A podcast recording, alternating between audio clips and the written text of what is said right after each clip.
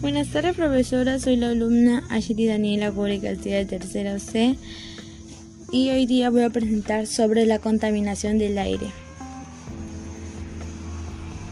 La contaminación del aire es una mezcla de partículas sólidas y gases en el aire. Las emisiones de los automóviles, los compuestos químicos de las fábricas, el polvo, el polen y las esporas de homo pueden estar suspendidas como partículas cuando el ozono forma la contaminación del aire.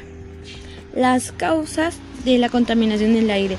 Las principales causas de la contaminación del aire están relacionadas con la quema de combustibles fósiles, carbón, petróleo y gas. La combustión de estas maneras primas se produce en los procesos o ofrecimiento de los sectores industrial y de los transportes de la, por carrera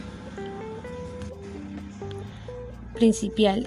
¿Qué es lo que más contamina en el aire? Una de las máximas fuentes contaminantes del aire son los combustibles fósiles, tales como la energía que emanan los automóviles, automóviles por sus combustibles, el cual emite dióxido de carbono, que después accidente esta etapa la capa austro, Gracias, profesora.